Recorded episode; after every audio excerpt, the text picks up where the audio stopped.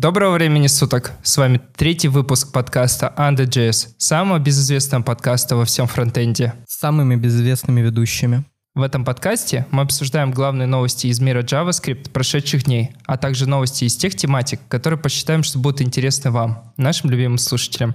Если вам нравится, что мы делаем, поддержите нас на Патреоне. Все ссылки в описании.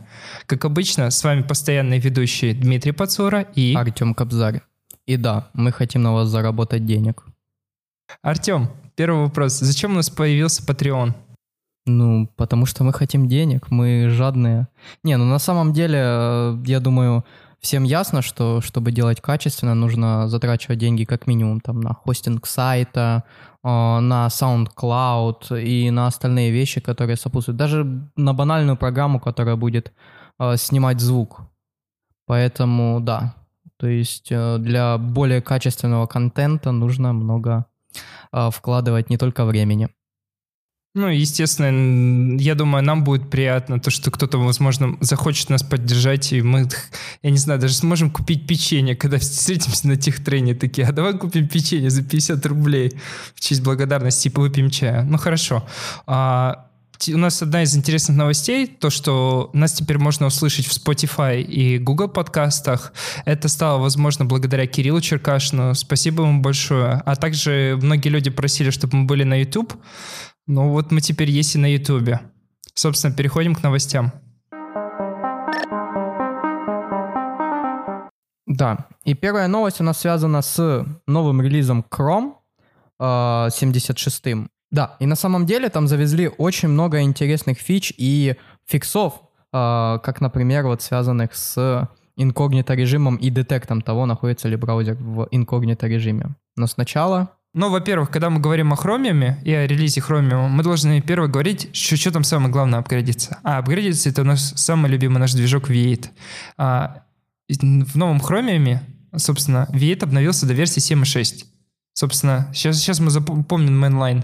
V8 версии 7.6. Он есть в электроне новом шестом, который вышел, и в ноде, начиная с версии, по-моему, 12.4. Что там из интересного? Это они очень сильно поработали над JSON парсингом, и причем ускорили его в три раза на их э, тестах. И очень много у них оптимизации скрыто внутри, которые, по сути, э, по сути, там главным является внутри этих оптимизаций это значительное ускорение преобразовывания Unicode строк. Ну и еще немножко они поработали над оптимизацией, собственно, а, объектов, которые были подвержены Object Freeze. Как-то так. Это когда мы говорим о V8.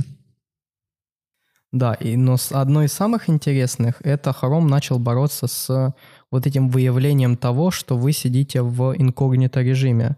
Если вкратце, раньше у нас была лазейка, когда э, файл API, файл System API, был недоступен в инкогнито режиме. И люди это абьюзили для того, чтобы проверять, находится ли человек в инкогнито режиме.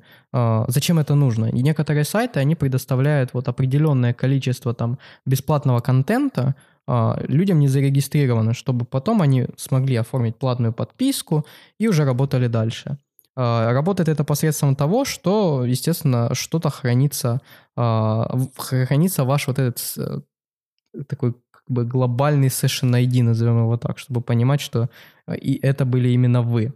А, вот. А, и, собственно, естественно, когда у вас хранится сессия а, и что-то записывается в ваш кэш браузер или в local storage или еще куда-то, люди это абьюзили, просто заходили в инкогнито режим, создавалась новая сессия, новый пользователь, поэтому новый бесплатный контент. И так люди могли абьюзить и абьюзить, получать больше бесплатного контента. И, собственно, абьюзили это так. А, то есть браузеры просто, э, браузеры, точнее клиенты, которые предоставляли этот контент, они проверяли, что человек в инкогнито режиме, если он в инкогнито режиме, просто ему деприкейтили эту функциональность. Вот.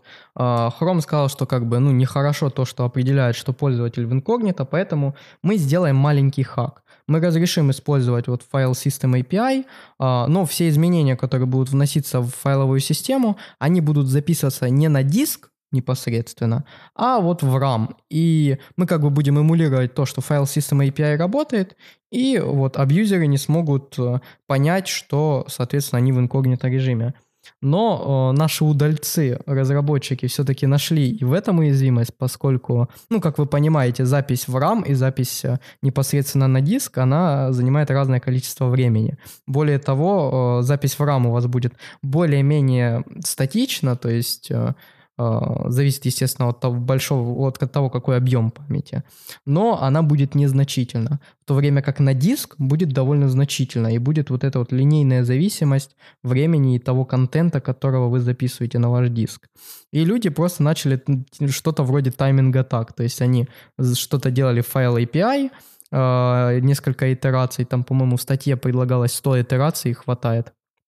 А, и замеряет время, сколько времени у нас записывалось в, с помощью файла API. И если достаточно долго, то значит мы записываем на диск, мы как бы не в инкогнито режиме. Если очень быстро, значит мы записываем в RAM, и мы в инкогнито режиме. А, такой костыль, он как бы получается не дешевым, там проверка на то, что вы в инкогнито режиме занимает порядка минуты, но тем не менее, все равно э, вот э, Chrome попытался, Google попытался убрать эту лазейку проверки, что человек в инкогнито режиме, и люди, применяя свою хитрость, применяя свои знания в каких-то вот э, хакинг вещах, хакинг техниках, нашли вот это вот довольно изящное, как по мне, решение. Тебе есть что добавить? У меня есть добавить еще есть три э, достаточно интересных изменения в Chrome я хочу дальше продолжить тему про Chrome. Это в этом же релизе, в 76-м релизе, Google практически финальный гвоздь просто забивает, а флеш будет полностью выключен а уже с декабря 2020 года звучит как-то далеко очень, но несмотря на то, что это достаточно далеко, сейчас уже флеш будет выключен по умолчанию. И чтобы его включить, нужно будет зайти в настройки, провалиться там privacy security, включить его. И даже несмотря на то, что он будет включен, на каждое, собственно, выполнение какого-то флеш-контента нужно будет его одобрить. То есть, по сути, это уже, ну, считай, практически финально. То есть, финально будет со всем этапом, это когда уже флеш вырежет. Ну, мне кажется, совсем немножечко осталось, по сути. Сейчас, когда полностью выключили, ну, как бы все практически отказываются от флеша, его нигде не найти, мне кажется. есть что добавить? Видел ли ты флеш в последнее время? А, также хочу продолжить вот тему того, чего добавили в Chrome. А, это, конечно же, ожидаемый вот пропозал, который будет э, добавлен или уже добавлен, по-моему, будет добавлен в 2020 году, это Promise All Settled. То есть у нас есть Promise All, который ждет, пока все наши промисы, переданные в массив, будут зарезолвлены. Если хотя бы один реджектится, у нас выбрасывается реджект с этого Promise All. У нас есть Promise Race, который ожидает первый э, резолвленный и вот добавили All Settled, который работает по принципу так же, как и All, ожидает все промисы, но ожидает их, э, то есть любое состояние, неважно, reject или resolve, пока все не отработают, он не отдаст await. А дальше у нас уже будут, э, вот, э, передается, насколько я помню, там у нас массив состояний, то есть какой, какой вот, ну, соответственно, все индексы сохранены. То есть э, какой по счету э, наш промис был реджекнут, какой был резолвлен, то есть просто статусы. Вот. Также, как вы знаете, э, у нас продвигается еще один промис any, который ожидает любой установленный. Соответственно, это делает наш соотечественник, продвигает Сережа Рубанов. Вот. И наш вот промис API, который выглядит уже довольно неплохо. Постепенно обрастает вот этой функциональностью интересной. Uh, как-то так. И, ну, из более мелкого в Chrome еще добавили, uh, не добавили, точнее, изменили вот этот вот UI uh, наших флагов внутри Network таба. Мы когда говорим про Chrome и про Chrome и говорим и еще добавили, по сути в Chrome очень много мелких изменений. Мне, допустим, очень нравится изменение, это то, что для Progressive Web Apps, сокращенно PWA, они добавили ярлычок в URL, в URL, в адресной строке справа будет значок с кнопочкой Install и теперь, нажимая на него, может установить программы как веб... То есть веб- веб-приложение можно будет установить как отдельная программа. Это мне очень нравится, то, что это добавили. Из такого более совсем, ну, как бы я считаю, мелкого для меня, это в хроме очень опять дико прям продолжается э, вот эта вот массовая блокировка неприемлемой рекламы, которая была выработана коалицией по улучшению рекламы. И они реально продолжают и топят за то, чтобы э, стандартизовать вот эти все форматы рекламы и просто деприкейтить ту формат, и не показывать прям на, на уровне браузера ту рекламу, которая является как бы в их понимании, собственно, неправильной. Это очень круто. Потому что Chrome, насколько всем известно, он сейчас пытается, скорее всего, а, ну, вроде как он сдался, перестал это делать под, э, как сказать, убрать многие возможности для блокировщиков рекламы, для таких как AdBlock, AdBlock Plus, для того, чтобы самому решать, какую рекламу заблокировать или нет. Потому что тот же самый AdBlock, AdBlock, AdBlock, AdBlock Plus блокирует абсолютно всю рекламу. Мне кажется, на этом все важные изменения мы в хроме осветили. Есть что добавить? Мне кажется, сполна. А, также хотел добавить, поскольку у нас уже зашла речь о пропозалах, которые были реализованы или реализуются, хотел бы упомянуть, что у нас есть очень интересный, как по мне, пропозал, а, который называется Викрев. Викрев состоит из двух частей. Первое – это непосредственно вот эти слабые ссылки. В чем суть? А, как вы знаете, у нас в ES 2015 добавили не только мапы и сеты, но и VicMap, VicSet, которые, ну, если мы говорим про VicMap, в ключах будут хранить объекты. И штука в том, что если у нас нигде более явных ссылок на этот объект нет, у нас просто будет garbage коллектор их удалять. Викрев, он как бы дает более вот атомарную вот эту функциональность. То есть это а, такая же вот, э, такая уже вот логика. Если у вас есть везде только викреф и нет жесткой ссылки на какой-то объект, то garbage коллектор его будет просто удалять. А, и из-за этого есть вторая часть вот этого вот пропозала, это finalizer, то есть мы можем повесить определенный callback, который будет вызываться после того, как в этот объект будет удален, а, соответственно, garbage коллектором. А, и, ну, тут пока применение очень такие интересные, очень низкоуровневые, то есть если мы говорим о чем-то более прикладном, здесь показано, как можно э, быстрый кэш реализовать с помощью WeakRef а и вот этого вот finalizer а. Вот. Но более интересным, как мне показалось, это, э, ну, с, с точки зрения инженерной, это реализация вот этих самых WeakMap ов, но итерируемых. То есть, как вы знаете, из-за того, что WeakMap, он умеет вот такую вот специфику своих ключей, он является неитерируемым. Мы не можем пройтись по всем ключам, по всем э, entities, э, entries э, и получить соответствующее значение. И вот здесь очень показана очень элегантная версия того, как можно сделать итерируемую вот эту вот версию викмапа. То есть мы будем все тот же викмап иметь с той же спецификой, с тем же удалением, с теми же ссылками, но уже э, итерируемый. Вот, я думаю, ссылочки, как всегда, будут в шоу-нотах. Я рекомендую посмотреть вот на пункт Iterable Week Maps. У тебя есть что-то добавить к этому? Я когда слушал тебя, услышал слово финалайзер, я когда-то вспомнил, когда я в года два назад только начинал, что-то хотел написать простое на Гуланге и написал типа Гулан Деструктор, и я как раз нашел такое же понятие, то что в Гуланге уже давным-давно есть эти финалайзеры, по сути, деструкторы, а, когда GC придет за объектом как бы вот ничего очень сильно напомнил на Go. Возможно, повзаимствовали, потому что сейчас языки, э, наверное, как, никто не будет спорить с тем, что сейчас языки смотрят мало того, что на реализацию внутренности всей виртуальной машины, так они еще смотрят и каждый язык на каждый язык, для того, чтобы тянуть вот эти вот самые фишки и, собственно, как-то у нас это было даже стандартизовано на уровне языков, какие-то понятия общие.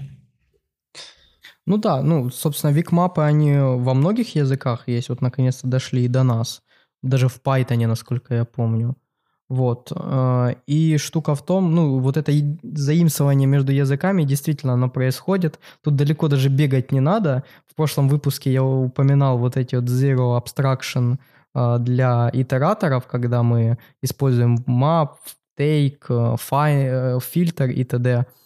для наших итераторов, и получается все делаем в одну итерацию. А, и, ну, я думаю, ни для кого не будет секретом сказать, что эту идею, которая у меня изначально возникла, а, оказалась реализованным уже. Она у меня возникла из-за того, как я увидел Rust, и как Rust реализует вот такие итераторы, и мне показалось, что это очень элегантно будет перенести на наши итераторы. Оказывается, я так думал не один.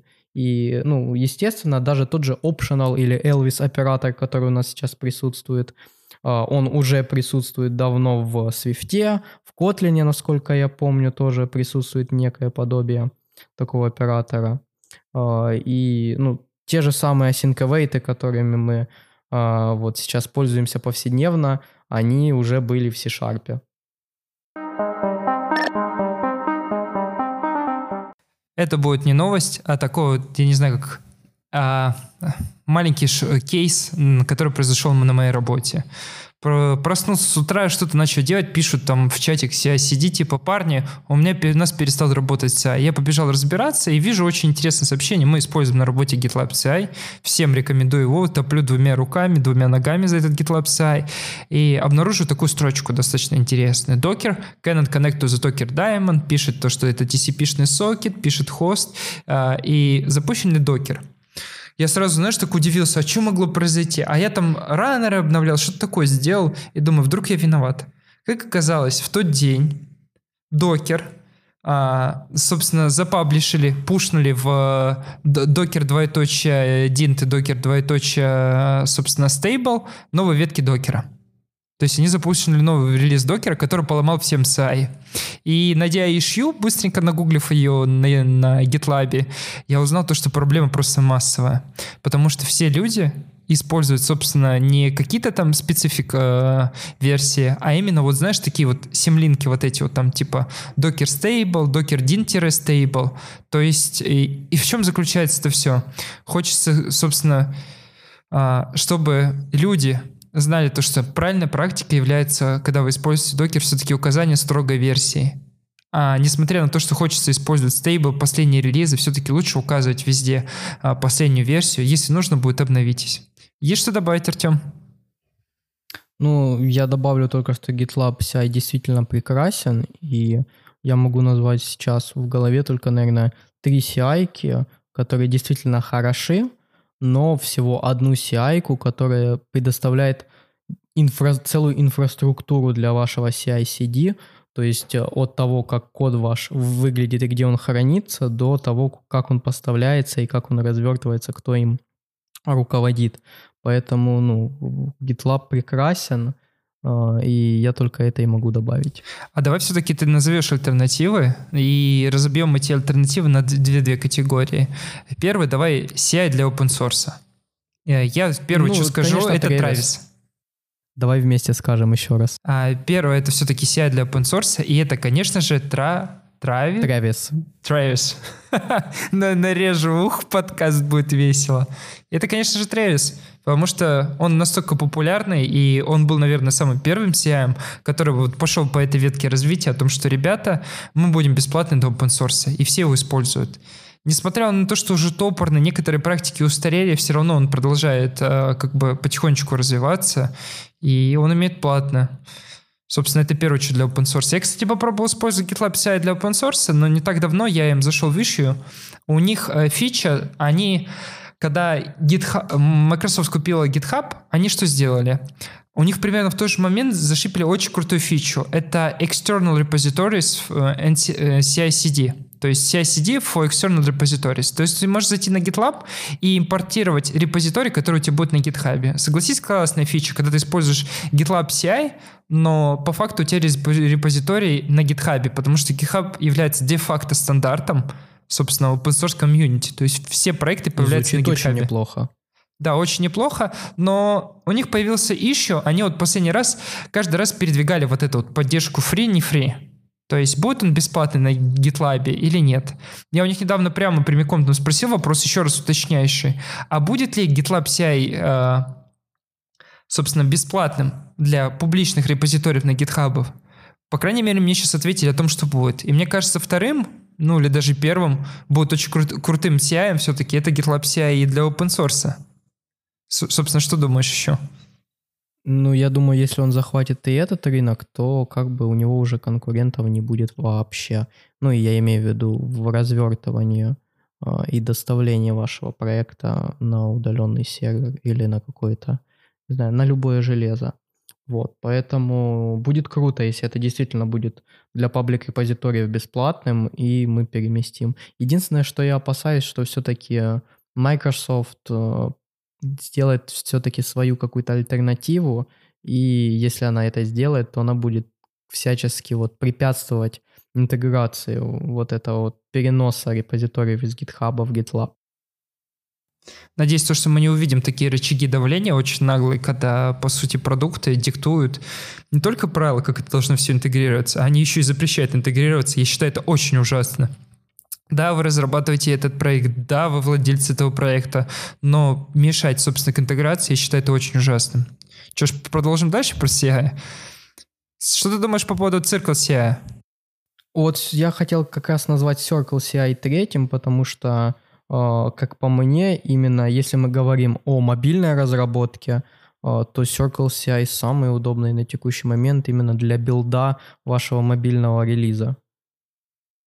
А как ты смотришь на то, что у него конфигурация достаточно такая жирненькая, то есть не, не, как бы размашистая, или как сказать, писать? Намного больше пишу для конфигурации на Circle CI по сравнению с тем же самым GitLab. А, ну, мне кажется, это опять-таки специфика самой CI, потому что, э, ну, как бы, я все, я, кстати, не помню, они, по-моему, вообще одни из первых, кто нам CI вот этот вот подход предоставил.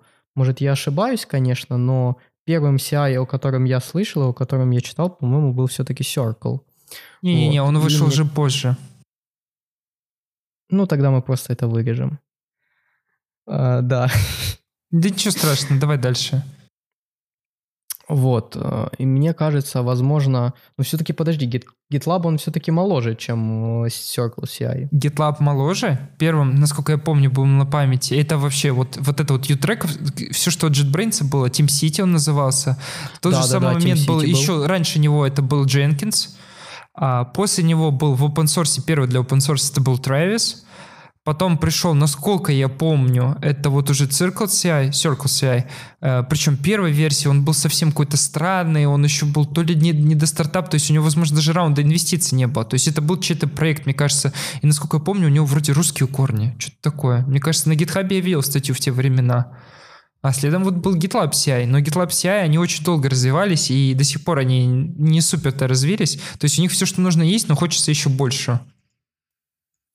Ну, я думаю, из-за того, что это все-таки open source продукт, они прислушиваются к своим пользователям. Ну и как минимум, опять-таки, разработчики, там, э, люди, которые сами пользуются, то есть такой определенный докфудинг, э, то есть, ну, куда далеко ходить, допустим, у нас на курсах э, мы используем GitLab повсеместно, вот везде для доставки домашних заданий, для проверки домашних заданий, то есть весь цикл домашних заданий на JavaScript Ninja у нас сейчас происходит через GitLab. А, и, ну, я думаю, не будет ни для кого секретом, что Илья Климов, который, а, по сути, основатель и э, владелец JavaScript Ninja, он работает в GitLab, и вот такой у нас dogfooding, когда мы используем тот же продукт, который разрабатывает, а, которому прикладывает руку человек, который работает в GitLab. Вот. Э, и вот возвращаясь к Circle CI, мне все-таки кажется, это вот э, излишество, точнее не излишество, это проблема того, что как раз-таки эм, ну, уже он заходил... Ну, опять-таки, если он уже заходил предпоследним по твоей хронологии, я тогда не понимаю. Я просто у меня в голове э, складывалось впечатление, что он там был вот чуть ли не рядом с Travis ом вместе выходил. И, ну, опять-таки, использовать как в Jenkins е Groovy для build скриптов не очень. Использовать там, э, как в TeamCity, визуализацию и просто набор инпутов и создание вот того, что у вас будет. Тоже, ну, они пошли вот именно по код пути. А, и мне что-то казалось, что это вот та излишество, то излишество, которое происходило из-за того, что они заходили на вот этот э, рынок э, таких более-менее декларативных конфигураций одними из первых. Но если они заходили вот чуть ли не предпоследними, у меня тогда нет вообще мыслей, почему это так происходит.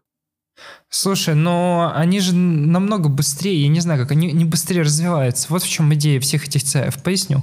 К примеру, когда я пришел на последнее мое место работы, это финтех, это куча микросервисов, у нас очень много проектов, там больше 250 просто висит в, получается, в GitLab. И нам нужен был хороший CI. На тот момент у нас существовал Jenkins с Groovy, это все исполнялось, получается, на Shell Executor, то есть это исполнялось прямо на на машинах. То есть это просто ужасно. И я пришел, знаешь, к какому-то раз, разбитому корыту. Работать с этим можно, но это не 2019, не 18, не 17 и даже не 15 год. А, я сразу же начал топить за GitLab CI, хотя использовал его всего полгода. Но мне очень нравится то, что философия GitLab это то, что одна большая экосистема, в которой есть все, начиная от того, что этот GitLab когда-то станет целым, ну, по сути, уже есть сейчас issue трекером, то есть не всех возможностей, куча не всех интеграций, а, self-hosted можно, и он premise. И вот у них был CI. Я начал топить за него, и что я обнаружил? Вот с этих всех CI. О том, что есть требования начального уровня, а есть advanced требования. Поясню. Вот представь себе то, что у тебя есть 25 микросервисов, тебе нужен только один шаблон конфигурации, но у тебя, чтобы они могли заинклюдить его. Понимаешь, да, задача? В каждом микросервисе, чтобы ты использовал какой-то базовый общий шаблон. Я пошел к этому требованию примерно, когда я вначале, это было полтора года назад, может, год назад, и я обнаружил о том, что в GitLab есть еще об этом, но поддержки его нету. Прикинь, да? То есть я поставил на это решение, как бы затопил за него, и потом, когда я уже его продавил, я понял о том, что там нету. То есть я сначала, как, как, как происходит внедрение в больших проектах? Это ты сначала показываешь концепцию, потом внедряешь на одной, на две, на три вещах. Это себя оправдывает хорошо. Дальше ты обучаешь команду о том, что мы переходим сюда, и у тебя планомерная миграция идет от старому к новому ну, когда миграция закончена, вы депреклитите старого. И тут я обнаружил о том, что есть проблема. GitLab как развивается? Они берут все, знаешь, так большими кусками все это нахватали, но не смогли это делать до конца. Понятно то, что задача очень огроменная сделать красивейший CI, но я думаю, если бы я брал, брал и делал это на Circle CI, то там бы это уже было. Понимаешь, да, какая разница? То есть GitLab как бы покрыл очень большой рынок, но абсолютно все хотелки они не сделали. Какие-то у меня в процессе работы возникали очень странные баги. То, что там про expire ился кэш, артефакты, теперь нельзя перезапустить этот pipeline, нужно запускать его с самого начала, а, а ошибку он пишет тебе unexpected, там, internal server error условно. И то есть как бы требования к CI бывают разные. То есть и об этом стоит тоже очень сильно учесть, какой продукт выбрать. Есть еще, насколько я помню, это от Atlassian, который, я даже не знаю, бывший, э, раньше у них же был э, Stash, но теперь это называется Bitbucket сервер, и с ним какие-то тоже CI идет. Пробовал ли ты его? Э, я помню, у них есть pipeline ы э, отдельные. Вот pipeline ы мы пробовали с Atlassian, а какой-то вот э, более элегантный какой-то CI мы не пробовали. То есть pipeline ы я точно помню пробовал. Ну, pipeline ы обычный YAML, где вы описываете стандартный ваш поток build а и доставки. Да, я, значит, ошибся. Этот продукт назывался Pipeline. То есть это не входило э, Stash сервер, и который нынешний Bitbucket сервер, это значит отдельно не было pipeline ами. По-моему, все-таки входило. Я вот э, не знаю, кстати, у Atlassian есть вот этот вот какой-то private premium business э, пакет, когда вы покупаете. Я не уверен, что мы не брали какой-то корпоративный, а, потому что, ну, я не, в, скажем, не в open source, не на своем каком-то домашнем проекте это использовал. А, но обычные pipeline ы довольно неплохие.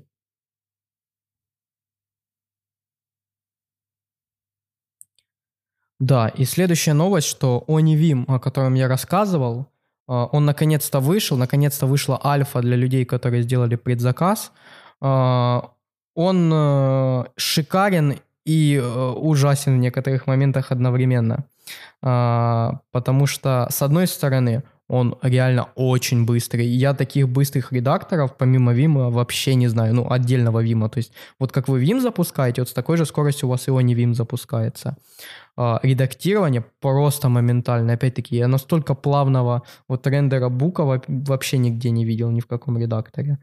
А, у них там куча оптимизаций происходит. А, но в чем же разочарование произошло? Первое, что, как и в Visual Studio Code, у него отдельный свой файл конфигурации. То есть я не могу просто взять свой VimRC и использовать его сразу. А, второе, я все-таки заметил, что Vim Script, поддержка Vim Script и внедрение моих любимых плагинов, которые я вот один из которых упоминал в прошлый раз, это Surround, оно будет аж в сентябре. И поэтому пока это такая альфа для тестеров. Но опять-таки скажу, он очень быстр. А, и ну, они пытались вот показать как раз-таки вендорам, за что тебе платят деньги, а, и я вообще, ну, то есть за 10 долларов настолько быстрый а, редактор, который поддерживает, и, будет, ну, по крайней мере, будет поддерживать все мои Vim-плагины, я не знаю. Вот, мы, конечно, можем опять э, начать холивар по поводу редакторов, но я думаю, тебе есть нечто сказать про WebStorm. Я первое, что хочу сказать, то, что не обязательно 10 долларов. Э, там, насколько я помню, если зайти на этот сайт, там можно было поменять в инпуте значение. То есть по умолчанию стоит 10 долларов, а можно было поставить 1 доллар. Там идея в том, что ты должен поблагодарить как-то, купив тем самым версию. А стандартно было... По-моему, 10 это минимальный. Э, то есть они сейчас вот после релиза сделали 15 долларов, насколько я помню, минимальный. То есть это был минимальный. А до этого еще вот по-моему, а, в начале года, когда они только заявили о том, что будут а, обновлять от OniVim и делать OniVim 2, который будет а, нативным, там вообще было, ну, плати сколько хочешь или не плати вообще, насколько я помню.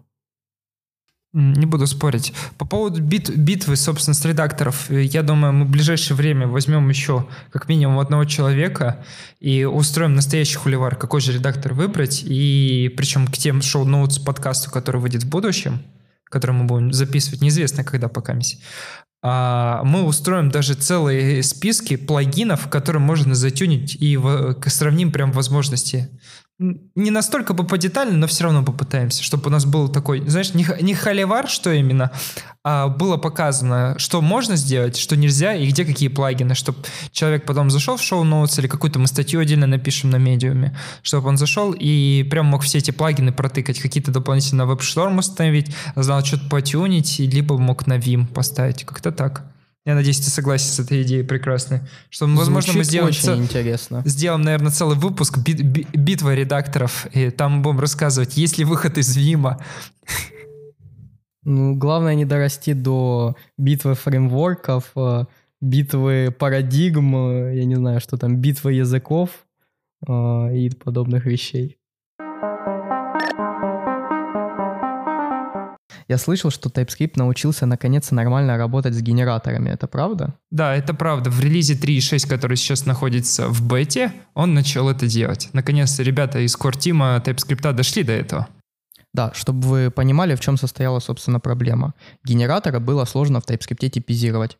Почему это было сложно, непонятно. То есть, э, если вы посмотрите на текущую реализацию, она до жути простая. То есть у вас просто итератор описывается двумя типами. Один тип, у которого done — это literal false, другой тип, у которого э, done literal true. Да, и, соответственно, во втором у вас просто не будет value, в первом у вас будет value, ну, который вы укажете, то есть то, что у вас через елды отдается генераторами. Более того, ну, то есть, как по мне, человека, который все-таки более-менее работает с системами типов э, и, в принципе, с теорией типов на практике, это легко выводить потому что, ну, yield у нас конструкция такая же, как и return, и просто можно взять, собрать всю информацию о тех переменных, о тех литералах или о тех а, результатах функций, которые yieldятся, и просто перечислять их через вот или, вот этот вот pipe оператор, который у нас есть. Поэтому почему core тема TypeScript так долго тянула с типизацией генераторов, вообще непонятно. А, ну, это, наверное, достаточно типичная проблема, потому что это open source, но несмотря на то, что этот open source пишет компания, они, они все равно пытаются использовать вот этот вот, э, принцип прогрессивного JPEG, когда они делают от простого к сложному, то есть они стремятся и развивают, потому что написать все сразу очень тяжело, а как ты видишь, TypeScript развивается все равно семимильными шагами, не понять, как что это происходит, и очень круто то, что вот если посмотреть на предыдущие версии, они наконец-то добавили инкрементальный build с кэшированием, и как бы они не могут охватить все, и делать потихонечку.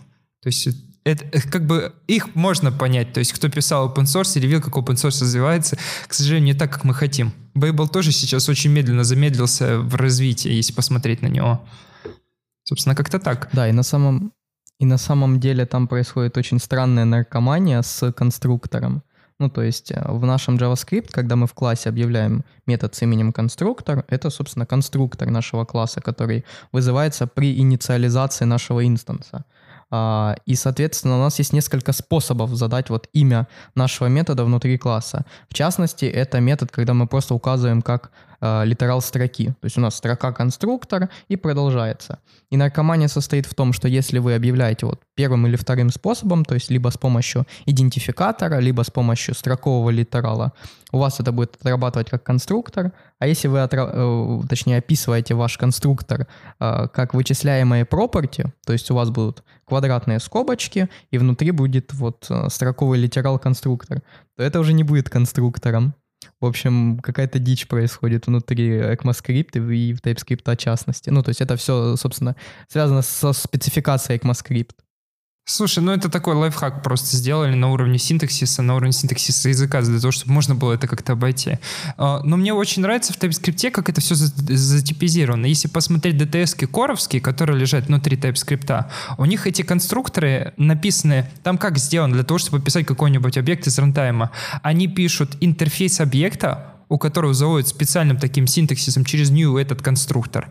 А для того, чтобы это воспользовать, у нас же по факту, если посмотреть, как работает JavaScript, когда мы делаем new что-то, мы делаем, по сути, копию чего-то, то есть делаем новый инстанс. И для того, чтобы это сделать, описать DTS внутри TypeScript, они пишут глобальную константу, допустим, там какой-нибудь array buffer, двоеточие array buffer интерфейс. А у array buffer интерфейса есть уже метод, который не просто называется там конструктор, а у них прям отдельный синтаксис new, new круглые скобочки, двоеточие. Не знаю, видел ты или нет, но там у них, если посмотреть, как устроены DTS, это очень интересно, как это TypeScript типизирует внутри ядра. Я тебе больше скажу, я это не только видел, я сейчас с этим работаю. Ну, то есть у меня сейчас у моего проекта Гегель, который статический типизатор, стоит задача, чтобы понимать DTS. -ки. И первое, что я начал делать, это переносить вот эти вот core DTS, то есть lib.dts, а, к себе, ну, чтобы своеручно не описывать все вот эти вот глобальные вещи, которые у нас присутствуют сегодня в JavaScript и в DOM в частности. Поэтому я это не только видел, я с этим сейчас борюсь, чтобы синтаксис, который заложен у меня изначально в Гейгель, мог работать с вот этим вот new, с вот этими executable интерфейсами, когда мы не просто описываем какой-то интерфейс, а это интерфейс-функция, то есть у него будут просто квад... эти круглые скобочки с аргументами двоеточие return и какие-то методы. То есть, по сути, мы описываем функцию плюс какие-то методы, которые доступны внутри этой функции. Ну, поскольку у нас в JavaScript функция также является объектом. А у меня тоже очень интересный кейс. Я не знаю, видел ты или нет. Я делал два доклада и развиваю в свободное время open source проект, который называется Static Script. А, тема моего доклада всегда звучала так. Разработка компилятора для TypeScript на TypeScript с помощью LVM. Суть в том, что я взял TypeScript не только как язык, на котором я пишу, а я его еще взял как фреймворк. И как раз для того, чтобы воссоздать, вот делать язык, я беру TypeScript как базу и пишу свои core DTS файлы, и выкидывая абсолютно все деф, дефолтивные core DTS файлы. И я, получается, пишу язык с помощью прям TypeScript. То есть я взял TypeScript как фреймворк, AST дерево, абсолютно он у меня все про, э, заботится проверками и пишу к нему только бэкэнд. А для того, чтобы сделать его не TypeScript, я просто выкинул все core, core DTS и начал писать свои. То есть у меня вообще ничего нету. То есть пустое. Если еще могу ссылочки, наверное, приложу в шоу-нотс, кому будет интересно на Гегель. Это... Как правильно, кстати, говорить? Гегель? Чтобы все а, знали. На русском Гегель, но пишется вот как Хейгел. Окей, тогда буду говорить на русском. На ссылочке будет шоу-ноут, смотрите на Гегель и Static Script, кому интересно, мы покажем, как это описывается и как это парсится. Но все-таки в TypeScript новый завезли не только это, а завезли еще правильно, более правильную поддержку array spread операторов, чтобы он раскладывал это все на типы. Есть что дополнить, Артем? Ну, не знаю, как по мне, вот спред-оператор в TypeScript это была вторая боль после генераторов. Ну, они продолжают, собственно, улучшать. И, насколько я знаю, одно из нововведений, они все-таки теперь э, просят, и у них добавлено очень много проверок для того, чтобы вы все-таки await реализовывали ваши промисы перед тем, как их использовать. Потому что это тоже одна из типичных ошибок, когда ты пытаешься использовать э, результат какой-то функции, но забываешь сделать await этого промиса ты и получаешь в рантайме боль. Так а до этого что, у нас не было проверки, что мы передаем промис что-то, а не что-то? А, вот это вот сложно мне сказать, но я не раз, по, собственно, подстр... отстреливал себе ноги. Да, TypeScript — это вот тот статический типизатор, которого мы заслуживали. Такая немножко язвительная вещь в него. Но, тем не менее, это пока лучшее, что у нас есть на сегодняшний день. Да, а как ты относишься к тому, что в TypeScript еще введена, есть, кстати, вот интересный вопрос, введена есть поддержка JS-доков? Вот я всегда, когда это наркоманию вижу, что они что-то там доделывают для этого, для меня это вообще непонятно. Зачем они пытаются это дальше поддержать? Зачем они пытаются? Зачем? А я тебе вот расскажу, потому что есть команды, которые используют JS-док изначально, до того, как TypeScript uh, у них был. И, ну, это основная вот uh, uh, часть, которую они используют для типизации.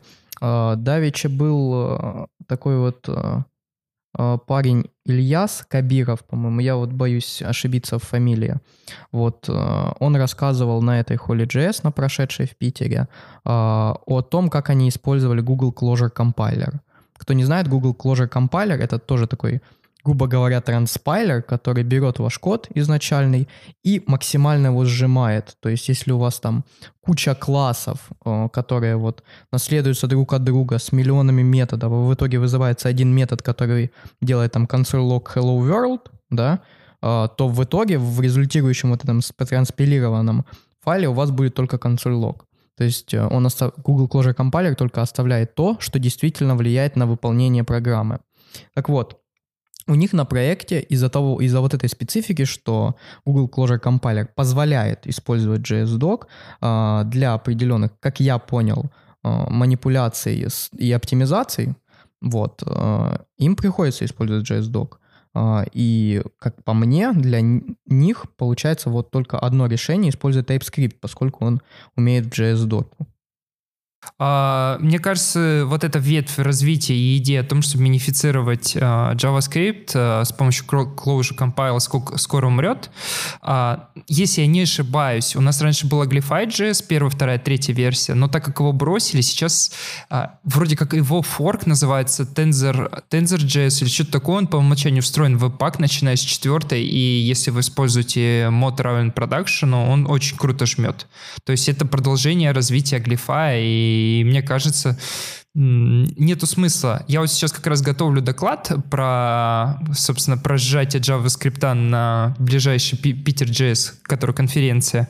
И как раз очень пытаюсь все это померить, прям побычмарчить, прям чтобы это видно было. Но как мне пока показывает моя практика, я не дошел до больших демок, мне кажется, это будет являться бесполезным. Я вот сейчас для себя заметил, что самое лучшее это взять как раз тензор, встроенный в веб-паке, и догнать его с помощью пресета Babel Minify.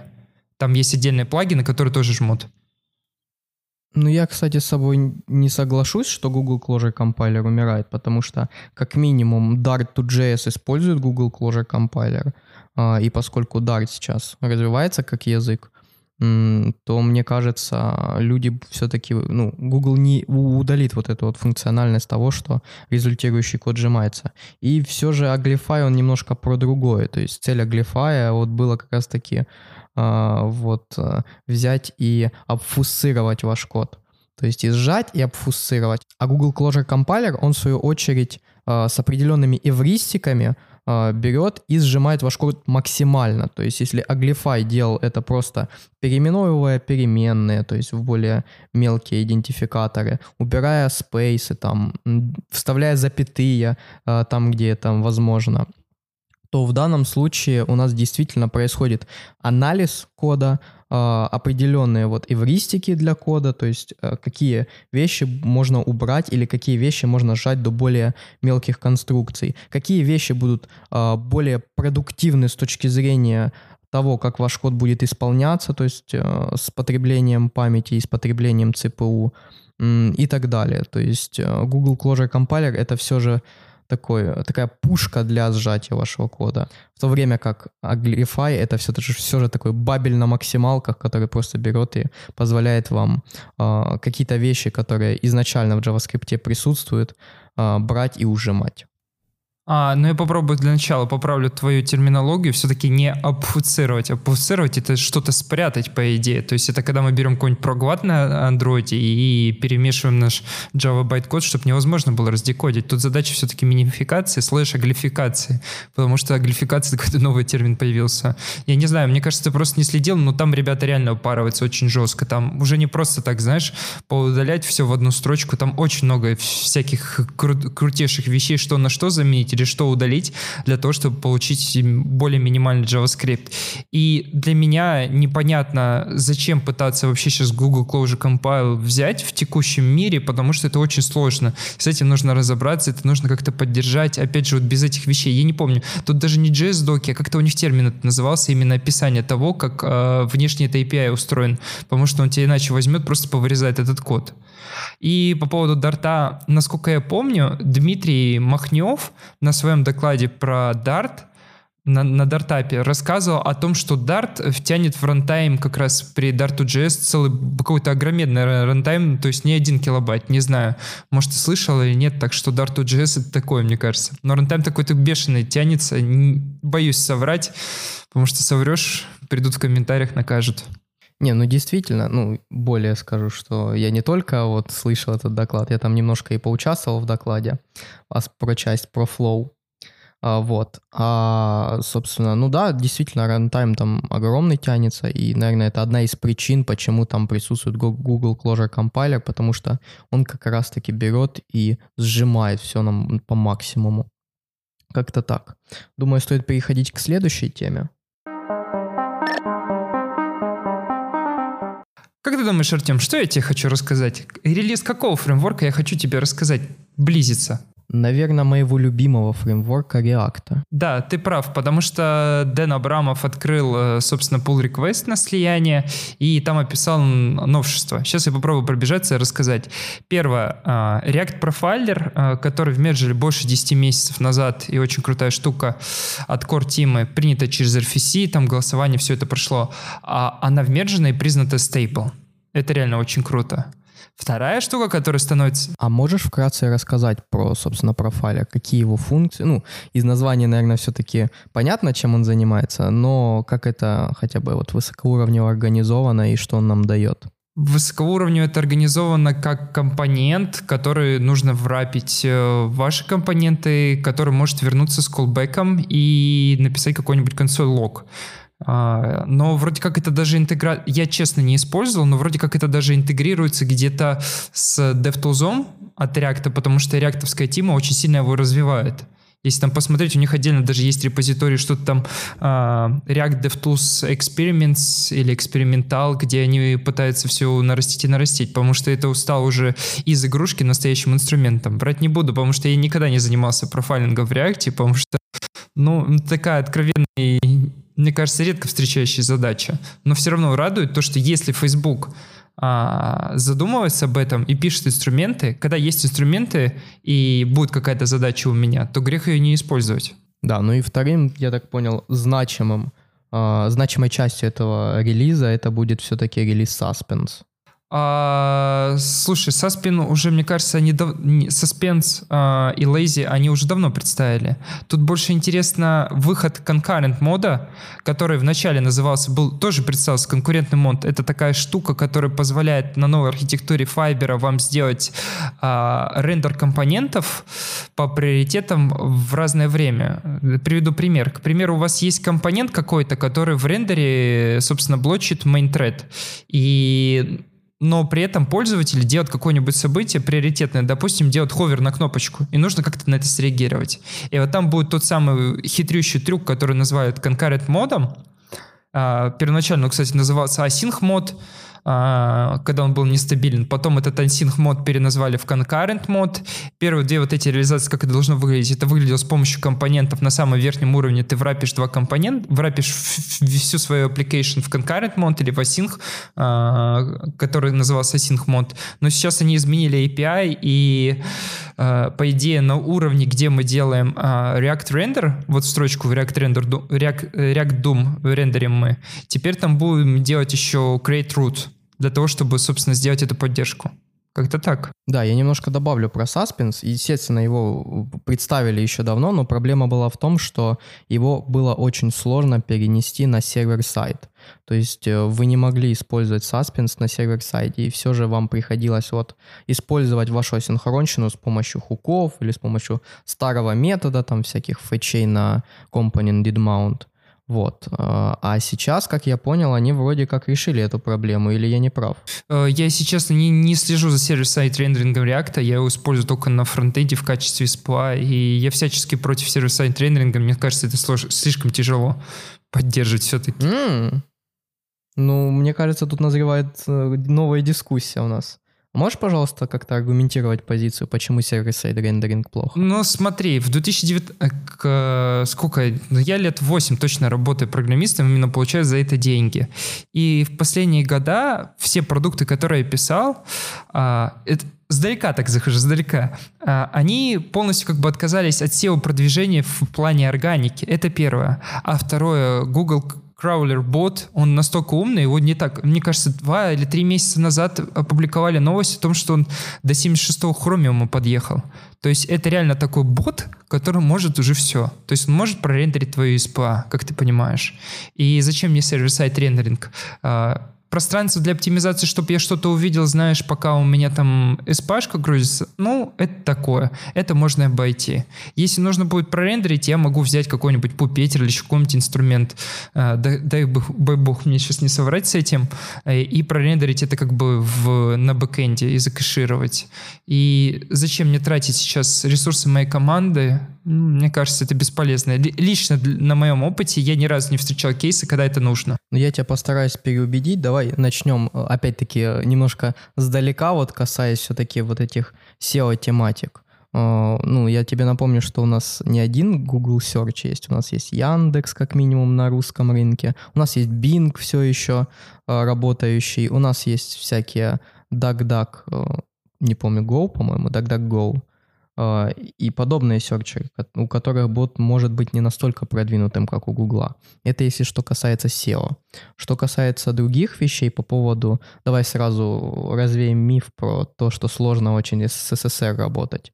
А, на сегодняшний день, по крайней мере, у React а, есть замечательная штука, называемая Next, которая практически абстрагируется от того, что у вас что-то рендерится на сервере. Тут вот важный вот этот нюанс практически, потому что вам все-таки нужно следить за тем, что local storage у вас нет на сервере, что вам придется там токены гонять по, кэш, по кукисам. Вот, что все-таки со стилями у вас там будут некие моменты, особенно если вы используете CSS NGS и так далее. Ну, я про то, что ресурсы, за, затрачиваемые на внедрение SSR с React на сегодняшний день, они не особо велики. А, и последний так какой киллер-аргумент, что все-таки сейчас э, главной аргументацией по поводу использования SSR является не то, что это удобно для SEO, а то, что у нас присутствуют мобильные приложения. Имеется в виду мобильная версия веб-приложений. А, и по итогу мы получаем то, что наши мобилки, какими бы они навороченными сейчас не были, они все еще, особенно там некоторые браузеры в Android, очень долго парсят и исполняют у вас JavaScript. А, а как, поскольку у вас React это все же JavaScript, он накидывает все в HTML посредством JavaScript, это будет, то есть вот этот вот uh, time to interaction, он будет довольно высокий, особенно если мы говорим о мобилках. И вот server-side rendering на сегодняшний день, основная его э, вот такая ветка применения, это как раз-таки оптимизировать использование ресурсов на мобильных устройствах. То есть, чтобы ваше мобильное приложение, мобильная версия вашего веб-приложения э, выглядела достойно с точки зрения интеракшена, с точки зрения того, э, как быстро человек начнет ее использовать, то есть после первого вот лода. Как-то так. Ну вот смотри, я тебе приведу пример двух бизнесов, где я работал. Вот последнее место работы, где я сейчас работаю, это финтех. Что такое финтех? Э, это какой-то продукт, допустим, платежка, у которой есть три больших ответвления. Бэк-офис. Смотрим, бэк-офису нужен сервис-сайт рендеринг? Думаю, нет. Фронтенд. Фронтенд там достаточно примитивный, просто клиентская борда. То есть там взять какие-то вещи, я не знаю. Ну, мы если что можем э, если нам понадобится SEO все-таки, а я сейчас подскажу о том, что очень много все-таки запросов приходит не с прямого органического трафика, они приходят либо с рекламы, либо брендированные прямые директ запросы, и тут очень сложно сказать, зачем это нужно для SEO. И если посмотреть вот вот это вот все платежку или банк как продукт, то у нее обязательно должно быть мобильное приложение. Сейчас как бы очень много народу ходит, да, с, с мобилок, но мне кажется, вряд ли кто будет знать то, что есть мобильное приложение. К примеру, я использую Тинькофф. Мне кажется, очень маленький процент людей будет пытаться сделать сейчас что-то в мобильном браузере, а не использовать мобильное приложение Тинькофф, потому что разница по функционалу будет огрометная вряд ли э, кто будет пытаться поддержать как бы мобильной версии все, чтобы это было. Э, предыдущий кейс. Э, к примеру, это была соцсеть, она была брендирована, то есть у ней директ как бы запросы очень велики, в ней заходило больше 50% людей, и с мобильных устройств. И, к примеру, ей, возможно, нужен был бы, собственно, сервер-сайт рендеринг, но когда у тебя команда как бы меньше там пяти человек, и вы пытаетесь сделать MVP мобильного приложения, такие задачи как бы попытаться сервер-сайт рендеринг сделать, когда, ну, очень тяжело. Мы как бы начинали делать SPA, ну, то есть, блин, это очень все равно тяжелая задача. Прикинь, вот вы сейчас должны поменять подход, заботиться еще об одном векторе. А когда это делать?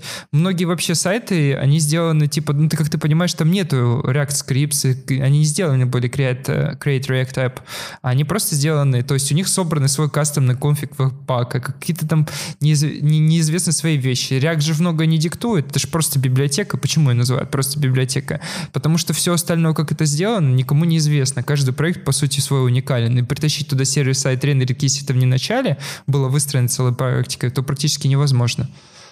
Ну смотри, я тут немножко, как это, укажу тебе на логические ошибки и определенные противоречия в твоих словах. То есть, э, ну, первое, хотелось бы заметить, что на server-side rendering у нас нет времени, а вот на мобильное приложение, оказывается, есть. Вот, э, ну, такая хохма маленькая возникает. Вот. А второй момент — это про то, что если для моего бизнеса это не нужно, то это абсолютно бесполезно. Ну, то есть я не очень знаком с тем, как у, фин, у финтеха устроена их продукт э, и, в принципе, разработка. Вот. Э, но, тем не менее, опять-таки, я согласен, что существуют кейсы, когда server-side rendering э, бесполезен, это факт. Ну, то есть не, no silver bullet, нет никакой технологии, которая нам бы все хорошо, то есть она по всем фронтам бы улучшала наш э, user experience, developer experience и так далее. Э, но тем не менее, я хочу сказать и донести то, что существуют кейсы, когда server-side rendering, а особенно когда, я же говорю, существует вот эта вот потребность в быстром и э, в очень функциональном приложении, которое э, запускается в, мобильном, в мобильной среде, а, и в браузере, а, то сервер-сайт, он как бы очень полезен и очень продуктивно выполняет свои функции. А, ну, то есть, э, чтобы убрать вот это вот абсолютизм, когда SSR абсолютно бесполезен. Вот. Я просто хочу сказать, что существуют кейсы, существуют такие бизнес-требования, когда SSR очень и очень помогает. А, просто тут стоит учесть то, что мы сейчас живем в такое время. Смотри, многие сайты, очень большой бизнес, он не имеет сейчас SPA потому что у них написано было на каких-то там неизвестных технологиях, допустим, на PHP, они сделали сервер-сайт рендеринг сайт, и они как бы живут. Какой у него этап развития следующее? Они попытаются вытащить это API, сделать наружу, да если не пишут на PHP, и попытаются сделать отдельное SPA или мобильное приложение, потому что текущий бизнес очень сложно, как ты понимаешь, он все равно меняется, и его очень сложно переписать на что-то более интересное, а сделать сразу же SPA с сервер-сайт рендерингом, но мне кажется, для меня бы, если бы я, я бы выбирал другой вектор. Сначала оптимизировать как бы верстку для старого server-side rendering а, а потом уже сделать мобильное приложение. Но не пытаться сделать SPA, который заменит и server-side rendering. Ну, ты понял, про что я пытаюсь сейчас говорить. Просто да. server-side rendering, как бы, это ближе к фронтенду все-таки. Когда я говорил, я как бы имел в виду во фронтенд. И мне очень не нравится то, что, к примеру, забыл, как называется продукт от Фейсбука. Такая очень интересная, не знаю, как назвать, платформа правильно назвать, которая позволяет делать документацию, сайты с документацией. Может, ты знаешь ее. И она делает статичные сайты на реакте и преподносит вот этот сервис-сайт рендеринг. Но мне кажется, тут просто сервис-сайт рендеринг неуместен. Неуместен, потому что зач- зачем пытаться сделать статичный сайт на реакте? Это тоже один из приколов. Подожди, ты сейчас не о Gatsby говоришь случайно? А, нет, я сейчас не говорю не, на, не о Gatsby. Gatsby очень большая платформа, но там намного все лучше. И Э, ну, там как бы, блин, про SPA они все-таки топят больше. Ну, и сервер-сайд рендеринг там тоже есть. Но вот у Facebook есть прям отдельный инструмент для документации. Там зачем-то используется React. React ради React, знаешь, хайп ради хайпа. Э, мы немного отвлеклись, но по React также, что, что из значимых изменений? Э, еще раз повторюсь, это у нас прилетел новый profiler, то есть он теперь стал стабильным, то есть он и был. А concurrent mode а, тоже признан стабильным. А, у нас ударился старый API, которые вот методы были у нас помечены как deprecated, которые называю, были у нас, напомню, это компонент will mount, компонент will receive props а, и компонент will update, они отправились в небытие. Если вы пытаетесь использовать unstable, чтобы поддержать legacy код, самое время, собственно, у, переписать ваши компоненты. Ну и от React мы перейдем к Preact. То есть, я так понял, вышло новое обновление Preact, которое, по сути, перенесло все вот эти вот фичи, которые присутствуют в новом React в наш Preact. Это и Suspense, и Lazy, э, и хуки полноценные уже. Uh, тебе есть что-то вот подробное рассказать? Да, это уже где-то шестой или седьмой релиз десятой ветки Preact, который называют Preact X, наверное, в честь айфонов. И как бы uh, она, по сути, уже подходит к завершению, скоро будет релиз, потому что это релиз кандидат 1. Uh, из значимых что сделано? Они раньше для того, чтобы поддерживать реактовские API, использовали отдельно э, Preact-Compat. Теперь это больше не нужно, теперь React будет полностью совместим с React, насколько я правильно понял. То есть это отправилось в небытие, поэтому не нужно это. Так же, как ты сказал, Suspense Lazy, они подлетели, подлетели туда контексты, подлетели туда фрагменты и хуки. Все то, чего не хватало. Причем фрагменты очень интересны, потому что у них для того, чтобы работать с фрагментами, насколько я помню, э, у нас же есть отдельно JSX Pragma, это, то есть, вот э, префикс для того, чтобы использовать React. У реактовской API Pragma является React, потому что мы пишем react.createElement. У Preact это просто одна буква P. Ну, для экономии размера. И отдельно еще Pragma сделана для фри- фрагментов. То есть это будет p.createFragment, и то же самое будет у React. Поэтому эту поддержку, насколько я знаю, должны были завести в TypeScript, для того, чтобы можно было это сделать. Потому что раньше, насколько я понимаю, этого сделать нельзя было. И что еще сказать? Ну, в принципе, обновилась вся экосистема вокруг, обновляется все, что вокруг Preact. Это обновился React Router для того, чтобы поддерживать, и какие-то такие незначительные тоже вещи, там типа Preact CLI, что-то еще. Как-то так. А я помню, была ситуация, когда вот, э, возможно, это как раз-таки из-за вот этого старого подхода Preact, когда React был меньше Preact, ну, то есть веб-версия. Я, по-моему, это слышал в подкасте Reason Town, когда они обсуждали о том, что из-за прихода хуков э, теперь очень удобно использовать React Reason. Вот. И, по-моему, там как раз-таки они упоминали статью, в которой было сравнение размеров результирующего бандла с React и Preact одного и того же приложения. И React выигрывал, по-моему, там чуть ли не в полтора раза. Они поправили это сейчас? Слушай, ну мне кажется, ты говоришь именно про application bundle. Именно если сравнивать э, React с React, блин, React 3 килобайта. React, я не знаю сколько, но очень много. Это надо взять и React, React Doom. И если мы сравниваем React с React, нужно брать философию. Философия тоже меняется.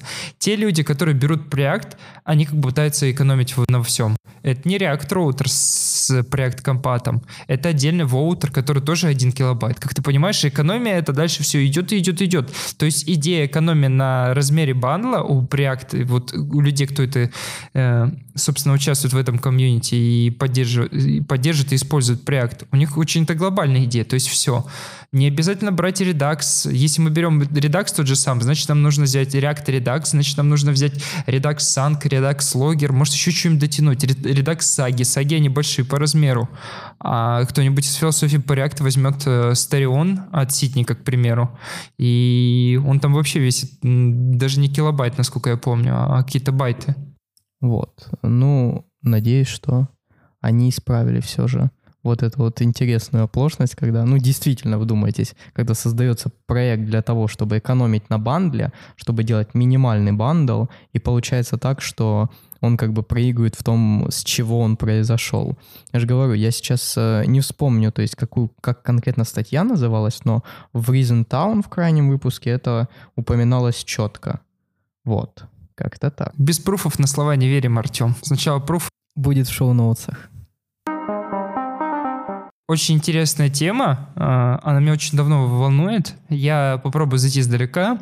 У PHP есть такая штука, как PHP FIG. А, это, по сути, некий комитет, который э, стандартизует фичи между фреймворками. Поэтому и FIG. Framework Interaction Group, он называется. И он стандартизует вещи. К примеру, у них есть четыре очень интересных стандарта, и каждый стандарт стыкуется сам с собой. Как бы все это воедино. У них есть отдельный стандарт для а, PSR 7 называется messaging. Там описывается, каким должен быть request, response, э, э, сервер реквест. Отдельно у них есть стандарт для HTTP клиентов, отдельно стандарт у них есть HTTP Factory. И если вот это вот все взять, э, можно как бы абстрагироваться и использовать только интерфейсы, подменять реализацию, допустим, того же самого HTTP стека и HTTP клиента. Uh, не знаю, uh, очень хочется увидеть нечто подобное в, мне лично в экосистеме JavaScript, потому что у нас есть TypeScript, и это очень круто будет получаться. Что ты думаешь по поводу этого, Артем? Не знаю, мне особо нечего добавить. Ну, у нас все-таки в JavaScript, как мне кажется, таких проблем нет чтобы ну, тянуть прям какую-то вот отдельную внешнюю стандартизацию. Ну вот смотри, пример. А, у меня есть три различных вендора, и каждый из них берет фич и пишет над фичем абстракцию. Один из них имплементировал тайм-ауты, два из них не имплементировали тайм-ауты. Как с этим жить? Вот зачем мне, чтобы каждый вендор реализовывал HTTP клиент внутри самого себя? Зачем мне это? А, либо бывает они вообще по- по-разному это реализуют. То есть кто-то один взял клиент, кто-то другой. То есть, надеюсь, понимаешь, о какой проблеме я сейчас говорю? Не, я понял, но подожди, мы же изначально вроде говорили не об API, который нам предоставляет конкретная среда. Ну, то есть, какой бы среде мы ни шли, вот отсылаю вас опять-таки э, к той проблеме, которую рассказывал с электроном, когда у нас есть Node.js, который поддерживает три, три аргумента в стате, есть электрон, который не поддерживает, при том, что исполняется Node. Ну, то есть, здесь ты никак не проконтролируешь вендора, потому что, ну, у нас, по сути, не специфицированы какие-то конкретные вещи какого-то конкрет, какой-то конкретной платформы. Да, то есть вот тот самый undefined behavior, который присутствует в C, в C++.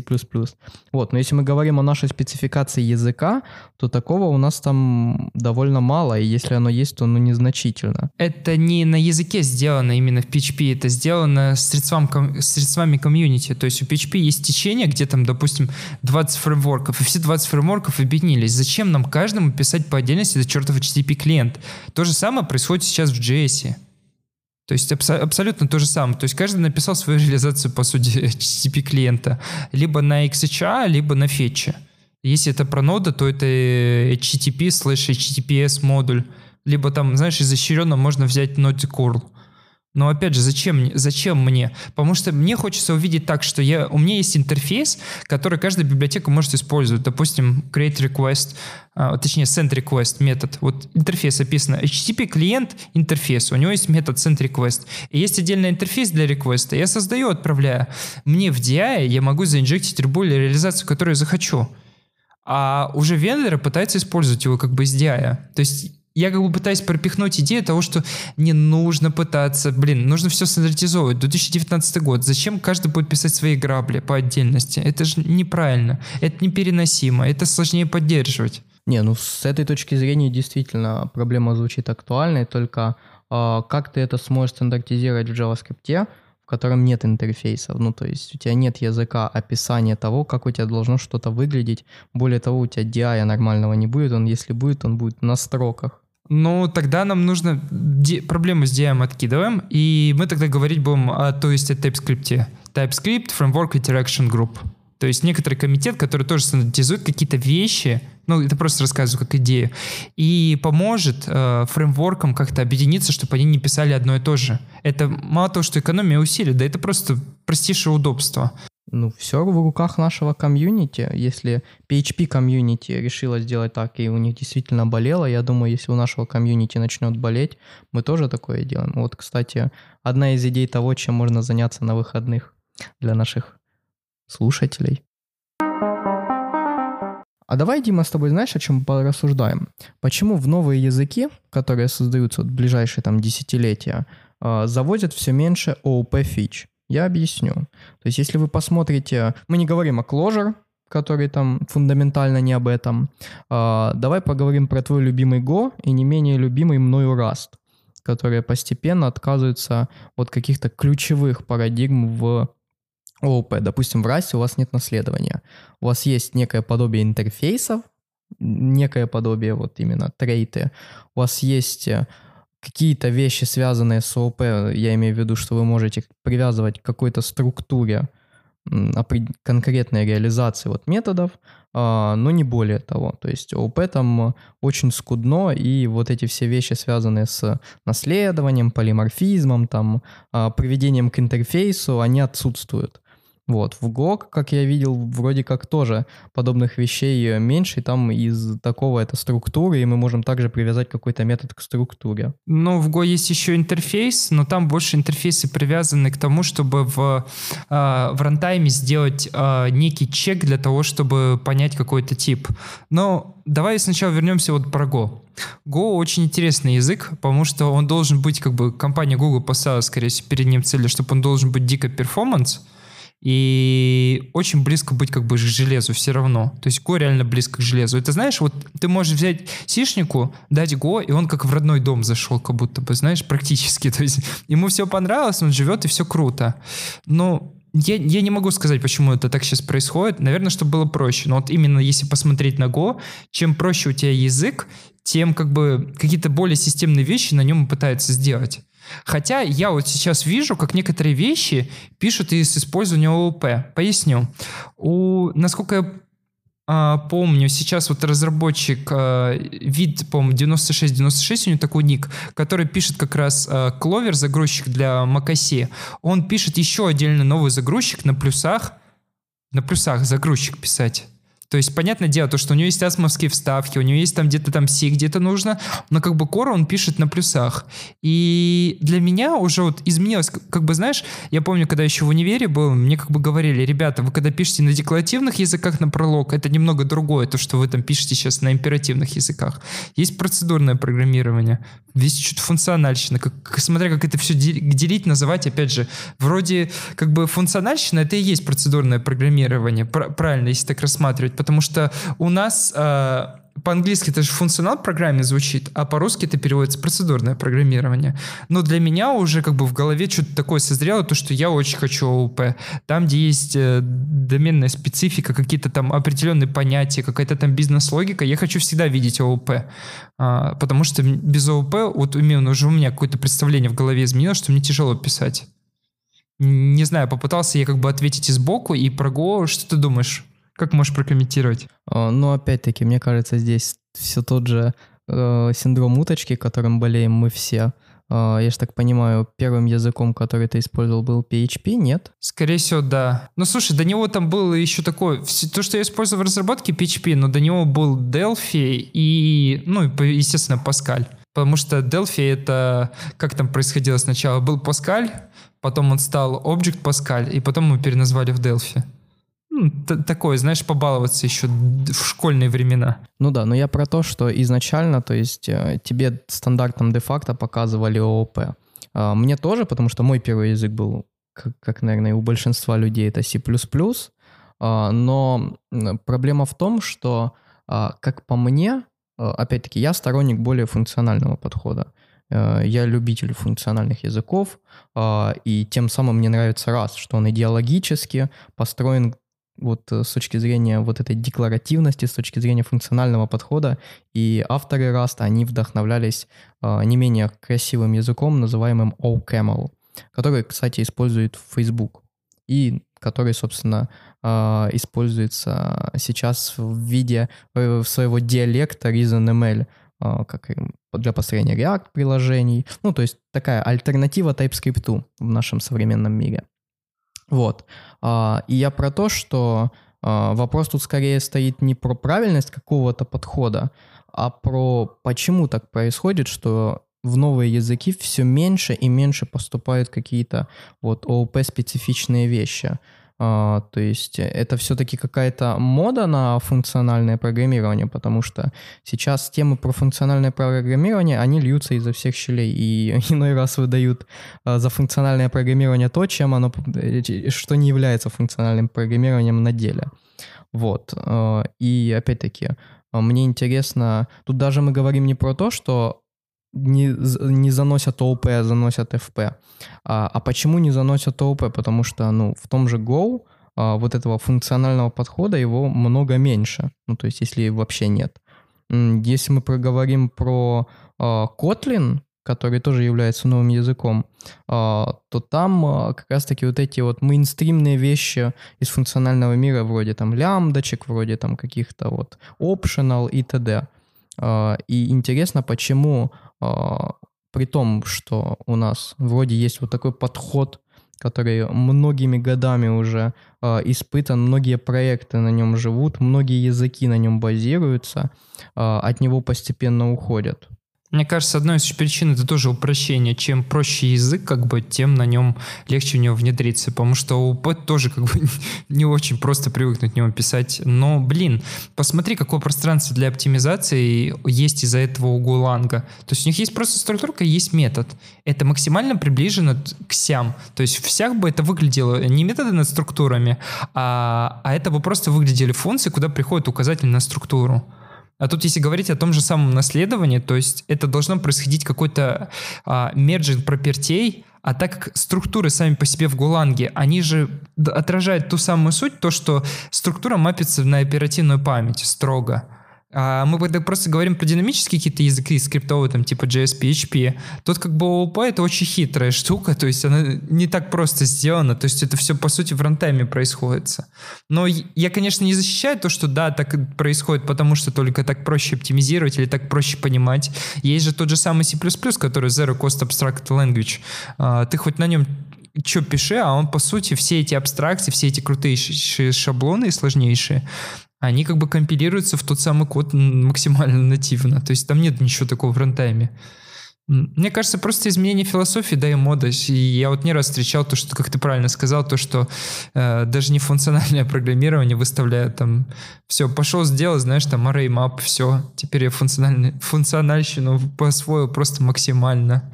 Или там просто э, некоторые путают вот функциональщина и процедурно. Я вот тоже сам не понимаю до конца, потому что не являюсь специалистом в этом, но кто-то просто начинает писать э, процедуры, ну, типа функции, процедурный подход, и говорит, говорит, типа, все, он к функциональщине ближе.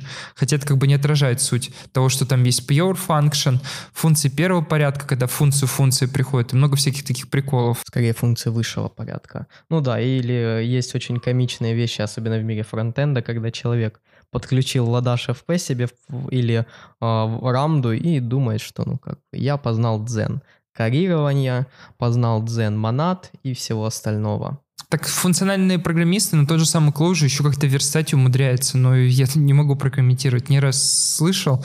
А, я вот не помню, как спикера зовут. Э, помню фамилию Рыжиков, вот, который является из Николай Рыжиков. Да, прошу прощения, Николай Рыжиков. Вот он как раз про FP. Надо, надо как-нибудь будет позвать его в подкаст и расспросить, что мы не понимаем, для того, чтобы он нам доглядно прям привел примеры, потому что, мне кажется, он прям очень топит за FP.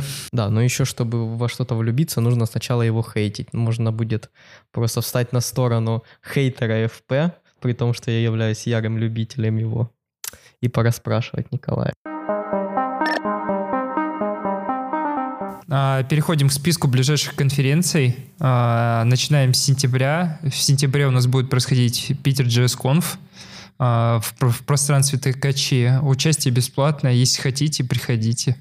Да, если вы давно хотели побывать на конференции вне России, вне СНГ, э, то и побывать в какой-то европейской стране, то вот вам, например, а, конференция Armada JS, которая будет проходить в Сербии 19-20 сентября.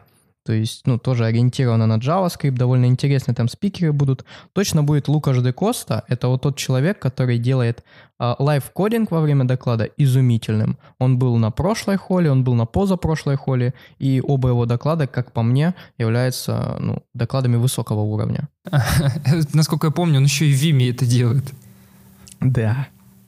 Мне кажется, он это делает, потому что не может выйти. Окей, переходим к следующей конференции. Следующая конференция — это KSS Minsk.js, как у них написано, The First English-Speaking Front-End Conference in Belarus. Собственно, платное участие, насколько я знаю, первые два дня у них отводятся под воркшопы, и сам, сама конференция будет проходить у нас 20 и 21 числа, а воркшопы 18-19.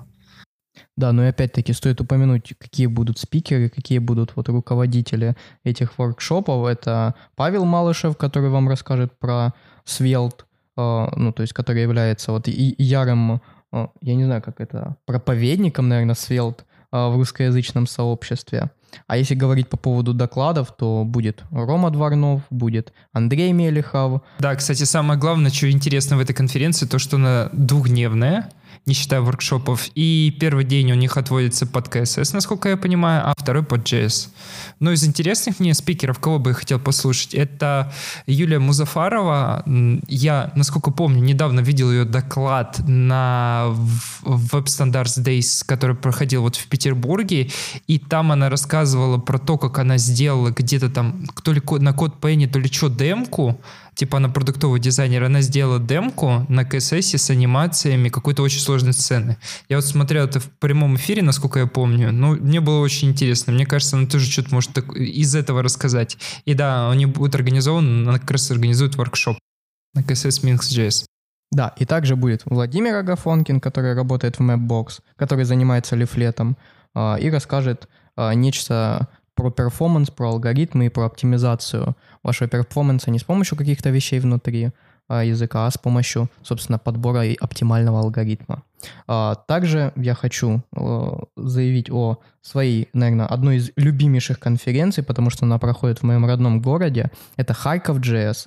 А, уже открыта вот покупка билетов, соответственно, конференция платная. Она будет проходить уже не в сентябре, она будет проходить 5 и 6 октября, а, но тем не менее уже и спикеры определенные презентованы, которые будут э, делать э, очень интересные вещи. Например, вот будет а, мой дорогой товарищ Ужвал Шарма, который расскажет нам доклад сравнения нашего ивент-лупа внутри Node.js, который построен на LibUV, и ивент-лупа, который находится сейчас в Deno. Deno — это вот а, еще один проект а, небезызвестного Райана Дала, который пытается исправить все грехи ноды, которые присутствуют. Там, насколько я помню, Event Loop называется Tokyo.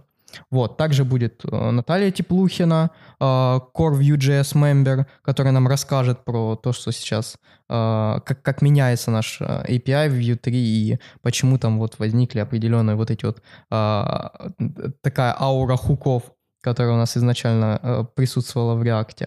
Э, вот. Ну и также очень много интересных спикеров, которые будут рассказывать не менее интересные темы. Да. Из интересного там будет Илья Климов, и, насколько я помню, он в Харькове тоже живет. Да? Ну, как раз выйдете вдвоем от дома за полчаса до доклада и дойдете. Он в четыре города проводится? Uh, да, он проводится, получается, прям почти в центре, то есть там от центра буквально идти а, ну, минут 10-15, не более. Ну, это прекрасно. На этом у нас все. С вами был Under.js, самый безызвестный подкаст во, всем фронтенде. Еще раз представимся, Дмитрий и... И Тёма. С самыми безызвестными ведущими не только во фронтенде, а и во всем девелопмент мире. Пока.